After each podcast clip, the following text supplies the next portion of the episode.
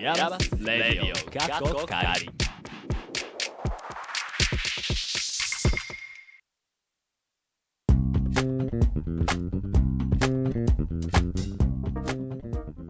皆さんこんにちはでしょうかこんばんはでしょうかヤマスレディオ過去仮第68回目ですえー、68回目と何も考えてないね久しぶりにオープニングトークな のにすよね。はい確、かにえーっと喋り出しなのにそうですねそうオープニングトーク自体が久しぶりすぎてうん。頭に何を喋ろうかなというところでありますけど、えーまあまあしつこく申しますとはい。しつこくっていうかまあ会自体がね何回か飛んでしまってるのであれですあが、そうね毎週じゃなくなってるのはあれですけれど、はい。えっと卒業制作展うん。が、えっと、もう1週間後に迫ってきておりますというそこうとでで、すね。えー学内は慌ただしい早いですね中、えーラジオを撮っているというそんな感じでございますが、えーラジオもねうん今年卒展やるのかなとうん。思いきや、あああ、そのイベントとしてね。うんまうんうんあ今年はやらないんですけど、うん。うん。まあ、なんかこうこうじゃあその通常放送の方で宣伝できたらなというような気持ちで臨んでいる第68回ということで、よろしいでしょうかはい、はいナビゲーターは今回も和秀とバポとれ K が情報科学芸術大学院大学通称イヤマスのサウンドスタジオからお送りしますこの番組はアートのことを知りたいなんか遠くに感じていたあなたそしてイヤマスって何と思っているあなたイヤマスに今いるいたあなたにお送りするイヤマスというちょっと変わった大学院からアートを一緒に考えていこうとしたりしなかったりする番組ですはいはいで久しぶりということでそうですねそう、えー今日は PA の方ですね、はいえっと、変わっていただいて確かにはいそうなのだから新多鮮だよ分ね多分私がちょっと発言少なめなうの、んあなんで久しぶりうに、るさいのにね何なんか言った あこの野 郎まあ、こっちはいっぱい喋れるかなそうね。カズちゃんがね、そうだ久々にいっねぱい喋れると思います。とまあえっ、と卒展のことを言いましたが2019年度自体がもうあとちょっとですそうだねという2月も半ばだし、この間あの後期入試ううんおー先週や。先週あ、うんそうなのかあったということで、まあまちまち人も変わりつつというところでまあなんだろう毎年こうね。うん。学年が1個更新されると学校の雰囲気がうん。ガラッと変わるうん。印象、毎年っていうかまあまだ1回しか経験しないんですけ どまあまあまあ1年生の時と2年生の時でだいぶ雰囲気違ったなっていうのがありますので、うん確かに。どう変わるんだろうね。まあねそうね、うんだってあれでしょもうあの1年で半分変わるからね人がうん、まあそうだねう。ん確かにそれはそれはまあ変わりますよね二と学い年うのしはかいないも。うんんで M1 の方に行った時でおしゃべりした時にうん。そのあのロフトの引っ越しをせんといかんねあー席のそ場う所やの。引っ越しを M1 スペース M2 スペースって普段分かれてるんですけどうん。わざわざ M2 が入ったところに M1 が1回引っ越してから、そうだ M 次の M1 が入ってくるっていう流れを取るんだけど、このあのい引っ越さんでよいやんっていうね それ去年も思ったよ。っていうのを思うわっていうその去年したなっていう話をあの、うん M1 としましたよ。うんうんあそううんうんでなんかあの来年う んそのい一部の人間は卓球台を向こうに持っていこうとしているらしくて、えーあ確かに卓球みんなしてたもんね。でいい加減うるさかったなって いうあのー言うたのそうそういやいや違うそういう意見もあったそうで M1 の方あでそうそうあ。でも確かに、そうだよね。ちょっと苦情もちらほらあった。ー苦情でもねあのね1年間飽きずに卓球できるっていうのは結構、すごいね。うん、いいことだうん。いいいいことなのまあまあいやだってやっ我々はぱだってそう我々もやっていたがうんたまあんにならにしやっいてなかったよ、 2ヶ月ぐらい、うん、まあ、毎回片付けてたしあそうそうそうそうそうそう懐かしいねうん、まあロフトの話はそんな感じあれもあれあの卒業式のさリンガーズの引き継ぎ引き継ぎをまだしてないからさおおワイちゃんにお願いしたんだけどおういないその時いないらしくていないのそうそうそできませんう、うん、ショックだっ買われると思ったたそうそうかワイちゃんしかいないでしょうと思って残念残念すぎてまあそんなことやで、はい、えー今回も始めていければと思います。はい随時質問やこんなことやってほしいなどありましたらツイッターで「アットマーク #RADIOIAMAS レディオイヤマス宛てにツイートしてくださいそしてぜひフォローもお願いしますさて今回のラインナップですが今日のメディアアート来週に控えた「イヤマス2020」ゲストトークに登壇される岩井敏夫さんの「アナザータイムアナザースペース」を取り上げますさらに「イヤマス2020」の副委員長であるゆうたろうくんをゲストに実行委員長かずちゃんといろいろお話を聞かせてもらいますはい、ということで今回も最後まで Stay tuned!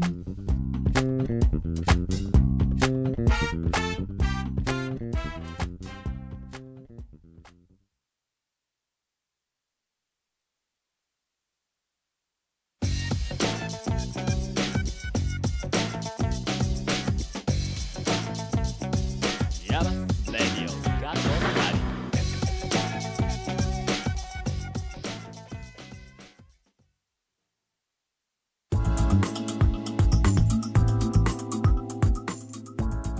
ケイバポ、和秀の3人がヤマスのサウンドスタジオからナビゲートヤマスレディオカッコ仮ここからのコーナーは今日のメディアアートです今回紹介するのはこちら岩井敏夫さんの「アナザータイムアナザースペース」ですはい、えーこの作品は、えービデオを使ったインスタレーションでこ1993年にベルギー・アントワープで発表され、えー中央駅で行き交う人々やビデオカメラの前で体を動かす人々のさん、えー姿をさまざまに変化させるという、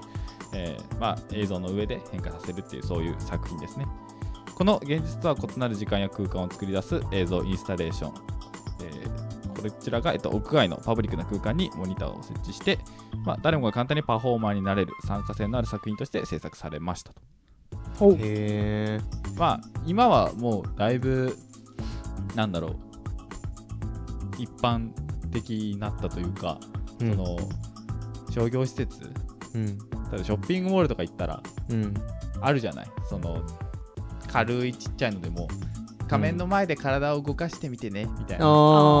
ーあ図書館とかにあるわ地元のそうそうへえうんなんかあのすごいな地域のさスーパーのお菓子のゾーンとかにさ乱雑に置かれてたりするんだよそんなんかそのテレビとカメラが置いてあるでテレビっていうかまあモニターとかメラ置いてあって、うんなんか画面の前に立ってみてねってなって立ってみるとなんかうん画面にクマが合成されるみたいな、へえあってというのがなんか今ありますけど、うえっんと、これをその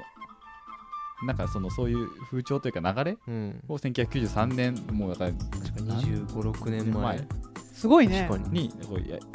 もうだから本当時四すご半い世紀前かすごい、えっとわあ、最先端だったというか、まあ、こういうパソコンを使った体験型作品がなかうっんた中でうんこう珍しかったよっていうのが、うんうんまあこの作品のわけでございますけどね。それってなんか ICC のさマシュマロスコープあと似てるうんうんえっと、ICC でもこのベルギーとは別でうん展示されたことがあって、で今はそれはちょっとかうん形を変えてマシュマロスコープっうんうんていう形で、えっとまあ、残っているうんうんうんという感じへえあれともほぼ常設ですだよねそうだねついても見るなうん、マシュマロモニターとマシュマロスコープはあそう2個いあつるもあるね。あそっかかわいい形が独特のねあそうそうまあ、触ったら硬いあだよね びっくりした柔らかいんかなとまあ、何回でね、えーうんでそのそういう、うんせえっと、作品作ったううんん、このアーティストさんがえー岩井敏夫さんとおうはあはあいうわけですけどこの岩井敏夫さんが、うんえ1週間後ちょっとに迫ってます、イヤマス2020にゲストとして、はい、来てくださるというんですけれど あれうんあれあれなんかあれなんかうるさいなあれなんだなんだもしかして今いやまず2020の話してますあおしてますよ、知はっいてます知ってます誰誰誰？ 誰ですちかょうどよかったですねえ自己紹介した方がいいですか、うん、して。 普段こんなテンションじゃないんですけど すいませんちょっとあの調子に乗りましたえはい謝罪したー、イヤマス、えー、修士2年生のえー佐藤裕太郎です3回目の登場とはい。なりますはいよろしくお願します腹ペコ青虫以来はいお話レストラン なんでなんで食いついたのこれえいやそれだっていや僕は何を隠そう、はい僕はこの山ス20の副委員長実行委員の副委員長を務めてますので確ほう。まあやっぱり山ス2020と言われたらもう 反応しないわけにいかない反応せざるを得。そうですそうあです体が反応してしまうというあー。感じのことなんですけどはい、まああのいやー最高ですねありがとうございますままああくしくもね、実行委員長と副実行委員長がそうなんですよ同じブースで今はいまあ 確かに向い合ってますね今じゃあ話を戻すと はい岩井敏夫さんねあの、はい読みますよとはいうんいうことでえっと最初ね正直ねあの、読めると思ってなかったんだよねそうねあそうなんだちょっとひとまずあげとこうみたいなとりあえずビッグネームじゃないけど なんかちょっとまあいけるかいけないかともかく呼んでみたいみたいな、ちうんょっとノリがあったねほんほんほんほんなでもなんかそのなんていうか普段ここ数年、うんよくそのトークショーに登壇してるとかうんそういう活動履歴がないのねあそうなんだそうなかなかなくてへえでなんか岩井敏夫さんってそういうの出る出るのかなみたいなうんあー分からなかったんだけど断られるんちゃうんか一旦声かけてみようってういう、んそうねあんまりそそれは喋る方じゃないのかなとかあんま印象がなくてそもそあもーどうなんだろうって言ってたらなんとまあね、 いいいですよといいですよええはい嬉しい最初ね連絡をどうやって取ったらいいのかみたいあなちょっとそれがか関門でしたねうしたけどんまあそこまでは知ってるはいはいうんうんでまあえっとゆうたろうも知ってますかね岩井敏夫さん、はいお名前はあのすごいはい あの知っておりますというかそうですねどうどういうつながりで岩井敏夫さんを知ってますかつながりって言ってもまあそんなにあの失礼ながらそんなにく詳しく岩井さんを追ってたことはないんですけど、うんでもやっぱりさっき話してたような「アナザースタイム」とかあの、まあ、風秀が特に自分の研究の中で結構取り上げてうてん話を聞いたりっていうのもあるし、まあ、マシュマロスコープとかやっぱり ICC に置いてあるからううんん結構やっぱりすごく目立つっていうかうん特徴的な作品で、まあ、やっぱりすごく印象に残る人だっていうのと、まあ、それだけじゃなくてやっぱりなんか映像の中で最初初めの方から革新的なことをしてたっていうのが、うんっていうのではやっぱり知ってて、まあ、山瀬に入って話を聞くっていうのもあってっていうのは大きいと思いますけだってこれ1993年ってこうそのえちょっと待ってもしかしてみんな生まれてない私たちの誕生思をえしてたないわその頃にどケイちゃんだけできた作品ってことそうそうそうだ ねちょっと待ってあ確の待ってバブちゃんあのねえ言うてね私まだね捕鯨しか言ってないはずだからそっかかにあー TV は見てないか TV は見てないね多って分いねうので、うんさっきあのバボちゃん見てましたけど、ああ、はい、あのウゴウゴルーガがねテレビね監修してたみたいな見てない見てないあだからさっきあそう始まる前に見てて生まれてなんか独特やなまさかまさか子供の頃よく見てたとかじゃなじくてゃないじゃない今じゃない確認したってことかなるほどなるほどでもこれもこのさうんほぼ生まれたぐらいの年にさあのテレビで CG のキャラクターが動いてたっていうのがあったさあーだから俺たちからしたら当たり前かもしれない、うんけどうんうんそうもうちょっと生まれるのがあと10年前とかだったら多分ね、なんか当時としてはやっぱり衝撃っていうか、うんうんそうしかも調べたところによるとあれ一瞬だけだったっぽいけど生放送週間っていうのあそがうですねあってうんうんでそれはもう完全にその生放送やってる時にそうですね同時にリアルタイムで CG も合成するっていうのをやっあリアルタイムですでえーそうそうそうそうだからやっぱ当時としてはものすごい画期的というかうんむちゃくちゃなことをどうやらやっていた番組だったらしい、えーこの延長があのー延長というかうん雰囲気があの天才テレビくんとしてあああそうだそねうなんそうなんいやでも確かにに言われてみればそうだ確かにうんビットワールドてん最初はフジテレビだったのがびっくりだったあよねそうそうそうあうん NHK だと思ってたんだけどないんだうなんかああやってだからこうテレビ戦士うんうんすごいうんなんかその別に友達じゃないけどさテレビ戦士ウエンツとかねウエンツとかねウエンツおーあちいなあそうだからまあテレビいわゆるそうそう展示作品だけじゃなくて、まうあ、んテレビでも活躍してて、で今の現在は、えっと、絵本をねー絵本あ作家として活動されているわけでであの、はいはい出されてる本もその普通の絵本お話メインお話を楽しむ絵本でもあるんだけどうんその作りを楽しむ絵本にもなってて、へえこうなその代表作になってるのが「100階建ての家」っていうはいはい、は作品で、めちゃめちゃ縦長のうん本へえなんですよね、今図書館にもなんかはい入りますね取り寄せてもらっイヤてマスのおーへー1メーターちょっとぐらいあるんじゃないかなう1メーんターそぐらいんかな長いんえっとね高さ116センチ幅あー20センチあるあるだから縦は深1いねメートル16だねへえこうめくっていく子供だったら子供と同じぐらいの身長のあだからそうひだねょっとしたら子供よりもってか、でかいんかもしうれないんねそういうことになるね えーっ見ていうたいなはいまあどうなんやってか置くんやろ確か今あの椅子の上にこう立てかけて看板みたいなやつ感じになってにえそれちょっと面白いないいねでもワイカモにいた時にさああはいそのリメディアアートの輪廻転あちょうど生やっでてたねそうそうそあーの時にえー岩井敏夫さんの発売されなかったゲームがほうあはいはい墓に眠ってて、えうんあーゲームも作ってるんだと思ってあれ任天堂かな任任天堂じゃないかあのその音を音楽作るそうそうそうそうそう今のダウソフトの走りみたいあなーやつがうんあったんだけど幅広いなと思ってまあそうねう、うんんケイさんもテノリオンとかはうん、そうテノリオンはその名前だけ知ってててかまああのもちろんその電子楽器としても知ってたけどうんただ岩井敏夫さんが絡んでるっていうのは全く知らなかったあ何手乗りうをんテノリオンっていう、うんえっとまあ、ヤマハがかい、まあ、ヤマハが開発したって言っていいのかなあとまあ電子楽器がまああってうーんそうそうあまのドラムマシーンってわかるビートマシーンっていうあのよく簡単にビートが作れるよみたいなものがあるんだけどうんうんうん一定間隔でこう光のラインがちょんちょんちょんちょんってこう走ってるのうんうんその光のラインの途中にあるボタンをオンにするとうん光のラインが来た時にドゥンチッとかってなるへえみたいなそうでそのおーいろんなタイミングでボタンを増やしてドンチッツドンチッツみたいなのが作れるへそれのなんかこうおもちゃみたいなハード機えへえがま思あってテたのとテノリオン5番の目みたいになってるあそうそうそうあでもそうそうそうそうそうそうそうっていう感じのがまへーああったりとかしてだから結構そういうなんか大体さその例えば私とかあとカズくんがあのうん NX とかで何かやるって言った時に、うんうんあでもこれ何年前にもう岩井さんやってるみたいななんか割とあの坂本龍一さんと一緒になんかそのあの作品を作ったりとかそのパフォーマンスをしたりとかして、あのアルスエレクトロニカフェスティバルで、まあ、インタラクティブアート部門グランプリを受賞してるぐらいなのではなんか割となんかもうそういうの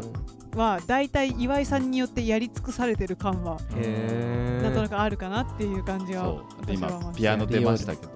うんあピアノ出たじゃないですか作品に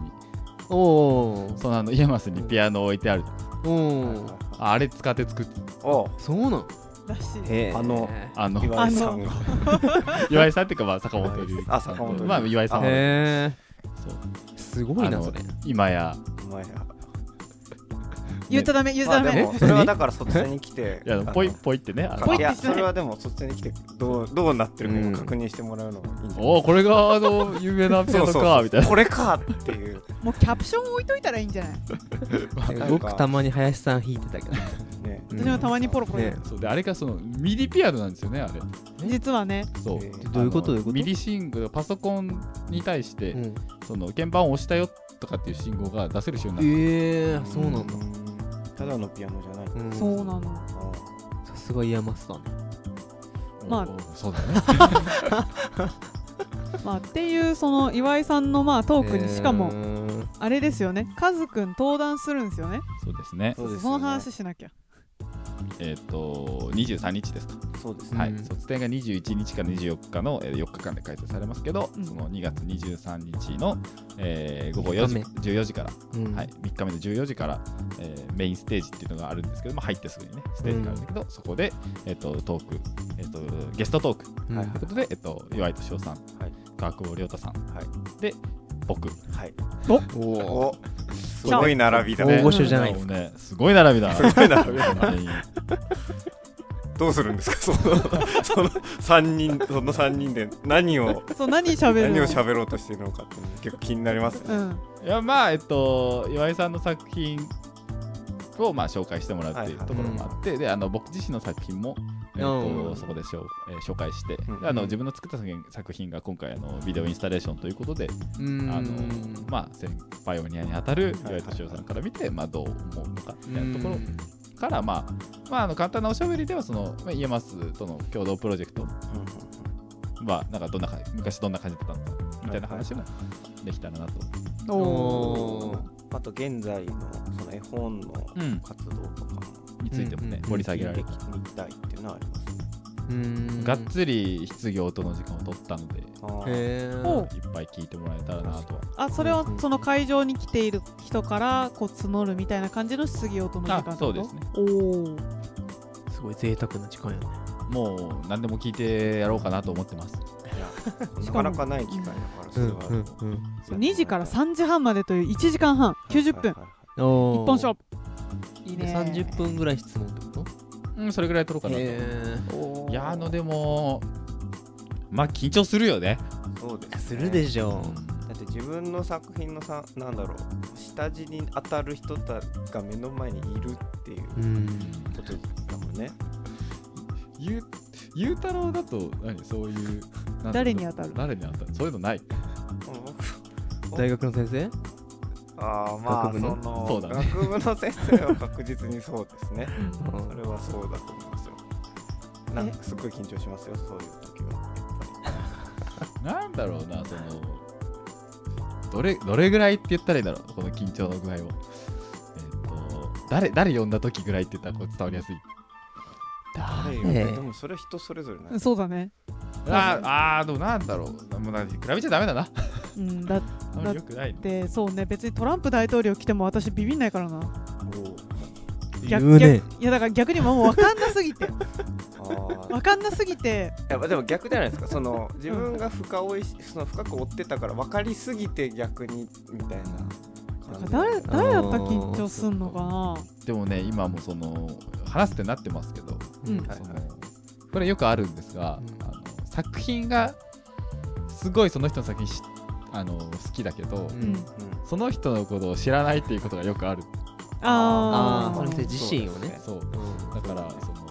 なんか勝手に頭の中でこんな人だったらいいなっていうのをはいはいはいこはうい理想のアーティスト像みたいなのをうん持っちゃってるんで、うんなんかそのなんだろうどこまで一致してるのかというかあーそれはでも結構楽しみじゃ楽しみそうそうですねだからまあだから岩井さんがとかじゃないけどだいじゃわけじゃないですけど、うんなんかその逆もよくあって、うんえー、こんな人なのみたいなこともよくある、はいはいはいはいギャップがやっぱり勝手に思ってるだけだけどなんかその落差がある、ギャップがあると、うんあ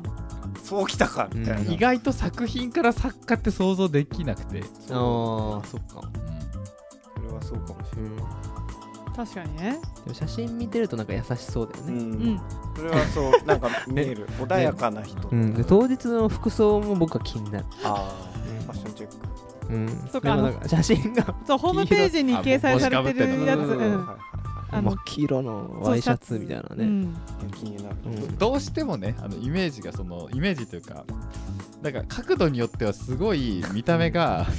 あ言っちゃいますかえ 何何それ言っちゃうんですか僕ちょっとはい迷ってましたけどいいよえいい言よって言よっちゃいなよは言いってよせーのあの岩井さんの見た目が、うん角度によってはですけどあの家康の先生であるあの、うん前林明次に似てるそうです前林僕の主担当の先生にあでも 似てるかも似てしれいんねるようなからだ気がすかるらどうしても勝手に性格のイメージをうん前林先生にしてしまうそですね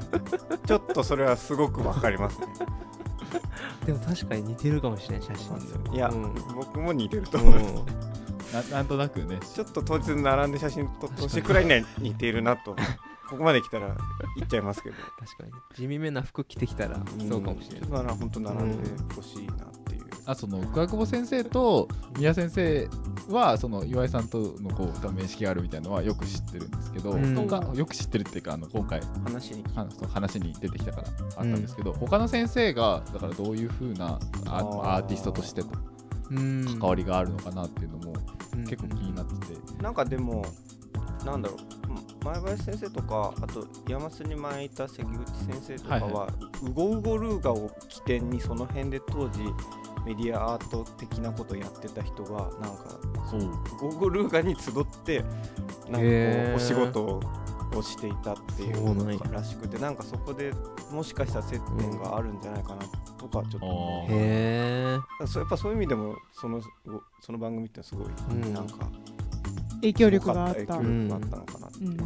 え前林さんも出てたってこと出てたっていうかなんか関わってたってこ関わってたのかでとにかく関口先生がいたところでそこにいてなんか「ウォーブルーガ」っていう番組があって、うんなんかそこで関口さんと初めて会ったんだみたいなことを喋ってて。あそういうばへー番組っていうのがそういう場所だったんだっていうのが作ってたかどうかまで分かんないけどなんかないかなその人手が足りなくてこのキャラクターは僕が僕の声だよこれみたいなないかなそう昔のアニメーターのなんか黒話みたいな人がいないから自分で声をやるっていう もしかしたらだから調べるとゴブルガンの中にひょっとして前林先生の朝声で参加しているかもしれないかもかもしれないかもしれないまあはいあとここまでそう岩井さんの話をしてきましたが、はい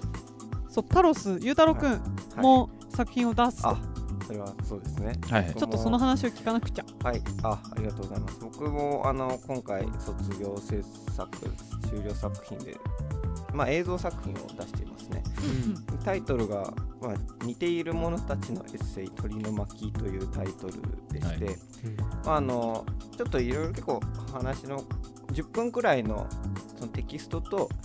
映像や画像で構成される作品になっていまして、うんまあ鳥を見るっていう行為バードウォッチングっていう行為と似ているっていうものを主題にして映像とテキストが流れていって、まあ、その形式自体はエッセイっていう形で、なんかまあ思ったことをとか感じたことをそのまま書いていくんだけどなんかそれがもうちょっとこうどっかで感覚的な体感的に分かるうんリアルとかリアリティみたいなレベルまで引っかかるものなのかそうじゃないのかみたいなものをちょっと見て感じてもらうみたいなことを狙った作品を作っておりますので。まあ、パッと見ても楽しい作品かなというふうに思いますので、ちょっとそれは見ていただきたいななんて宣伝でした。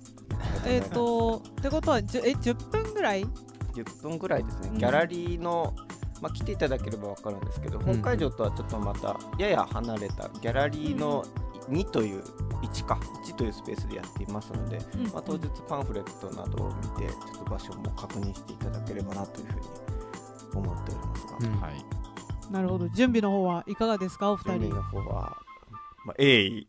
鋭意鋭意制作中中制作あの詰め中といえう撮影会長みたいな感じ撮影会いや長ともいううねか順調ももうね順調です順け調ど、ね、の順調おー順調すぎて逆にちょっと怖いですねあらなんかなるほど非ね常にもうあの順調ですよゆうたろうくんの作品映像じゃないですか、うんあのでもゆうたろうの作品ずっと映像じゃなかったじゃないですかそうだねそうですねしばらくねででも最終的に映像になったうんそうですねっていうところであのすごいゆうたろうのまあえっと、その話の前です、えっと、ゆうたろうの学部の先生も岩政の卒業の先生なんですうんそうですねうんで岩政のそのそそのゆうたろうの先生にあたる人も卒業制作が映像なんで映像だったあそうそうなんだそうなんやそうですへえ知らななかんっとなく似た雰囲気を感じるところがあるたあれ似ている者たちじそういゃうん 者たちなんでしょうかねあなたたちちょっとなんかそう言われると恥ずかしいようななんかなんとも言えない気持ちになりますへえけ未来見えたね見ね見え見えたまあでもねなんかやっぱり下地根っこのその学部で勉強してきたようなことが根っこであるので、それはやっぱりなんかその雰囲気っていうのが出るのはあるのかなっていうふうに思ってなくどどっちもねあの動物を主題にしているっていうところもあって主題ってわけではないですけど僕の場合ちょっとまた見てもらうと分かるんですけど動物っつってもあの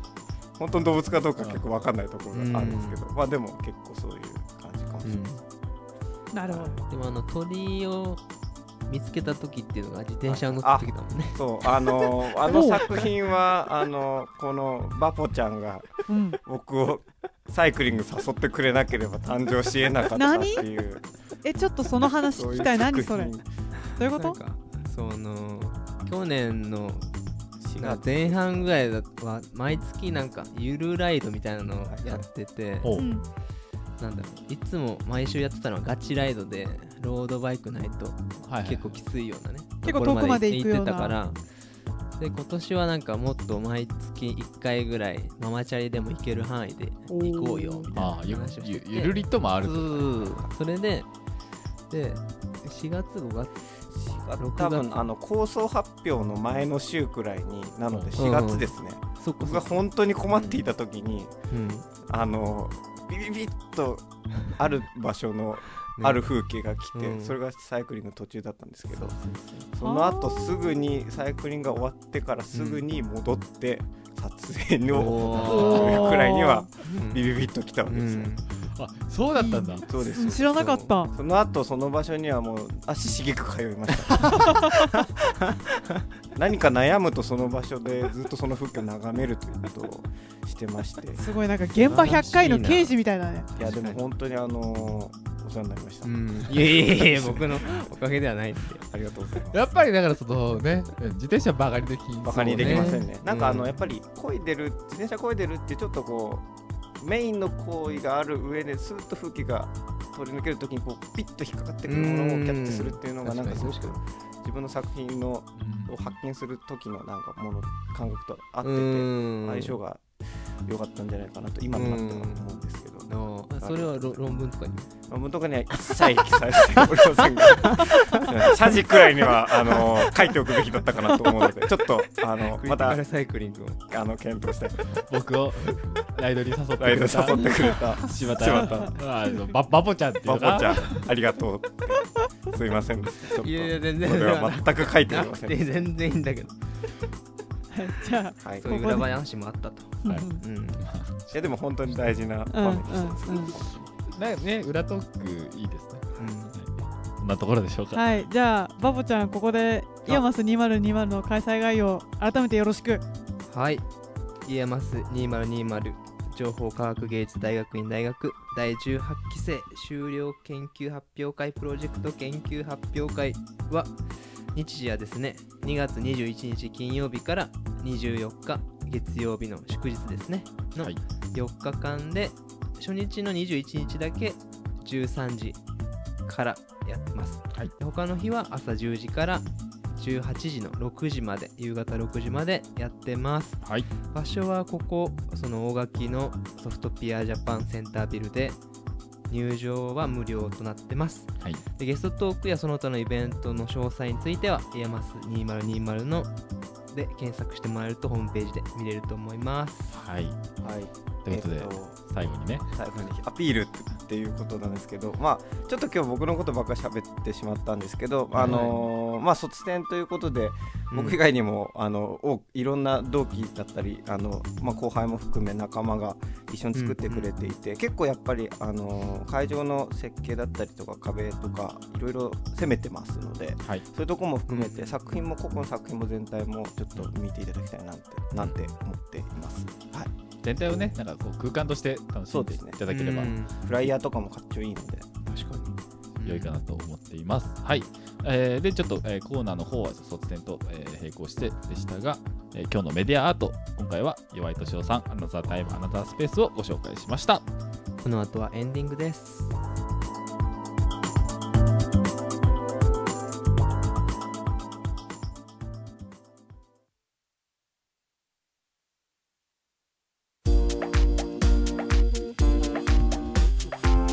ヤバスレディオ過去仮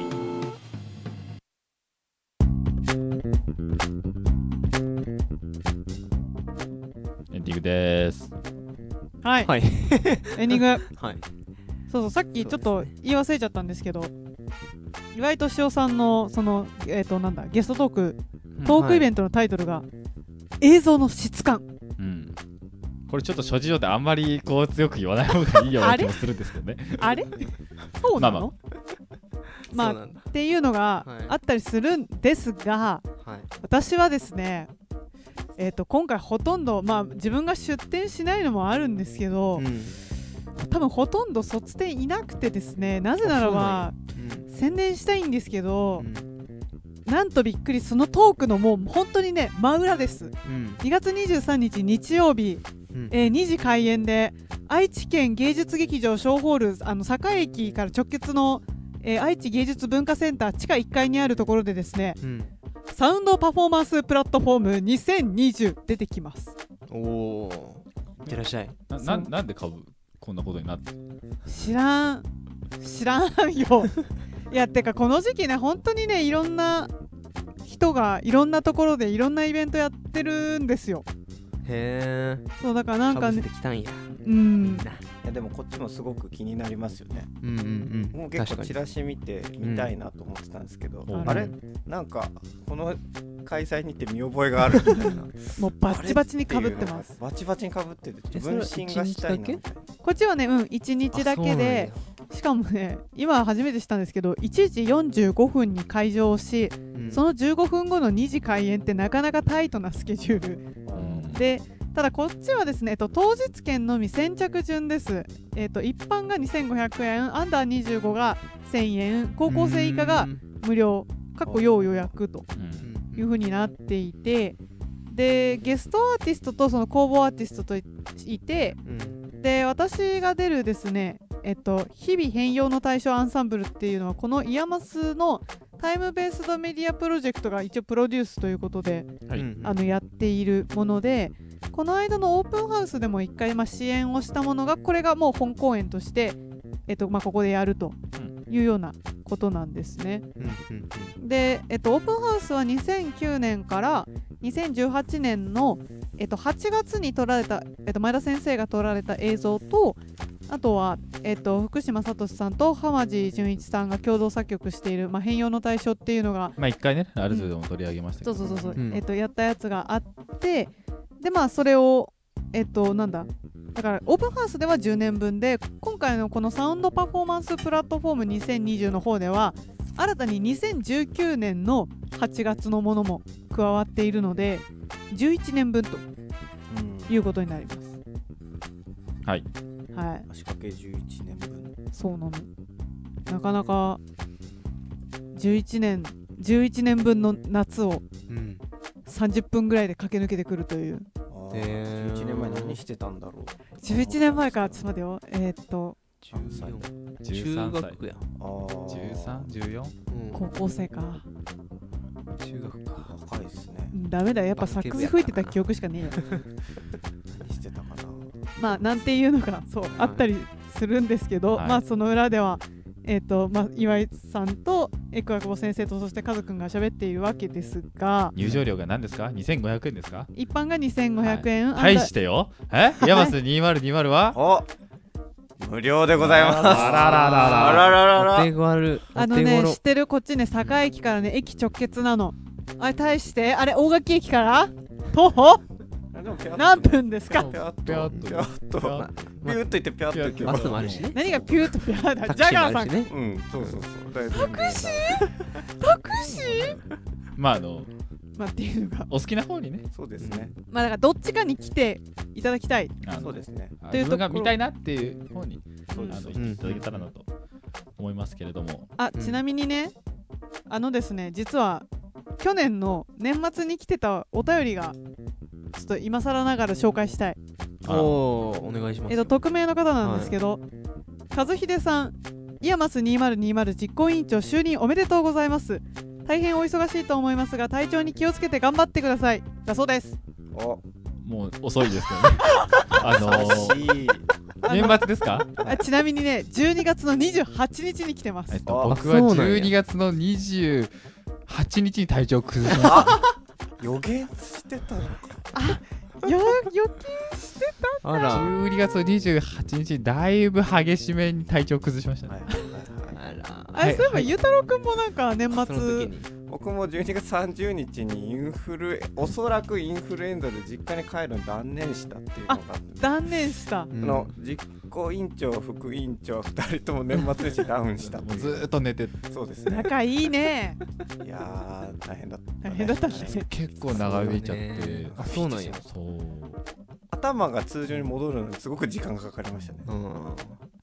ああなるほど熱っね。てもっ大変とだ早よなくすいませんお便りの方ねありがとうございますちょっともうあと1週間ぐらい早ければもう少し手洗いうがいなんで確かに徹底してね気をつけたかもしれないちょっともうまあまあまあでうん予も気防接持ち種もいはけたかもしれない非常にありがたい、ありがとうありがとうございますありがとうまあ引き続き体調には気をつけてみんないろいろ準備なんだりをしていきましょうとはいいうところですかね。うんはい。そんなところで、えーございましょうか。Twitter では皆様からの質問やお便りをお待ちしています。アットマークレディオイヤマス、またはイヤマスレディオで検索してください。フォローもお願いします。また YouTube のチャンネル登録をしていただくと動画がアップロードされた時やストリーミング配信スタートした時にお知らせがいく仕組みになっていますのでぜひご活用くださいそしてポッドキャストもあるのでオフラインで聞きたい方はぜひポッドキャストで「イヤマスレディオ」と検索してダウンロードして聞いてくださいそれでは今回はここまで。次回もまた聞いてくださいね。はいナビゲーターは私 K とパポとえーゲストのゆうたろうと和秀でした。See you again!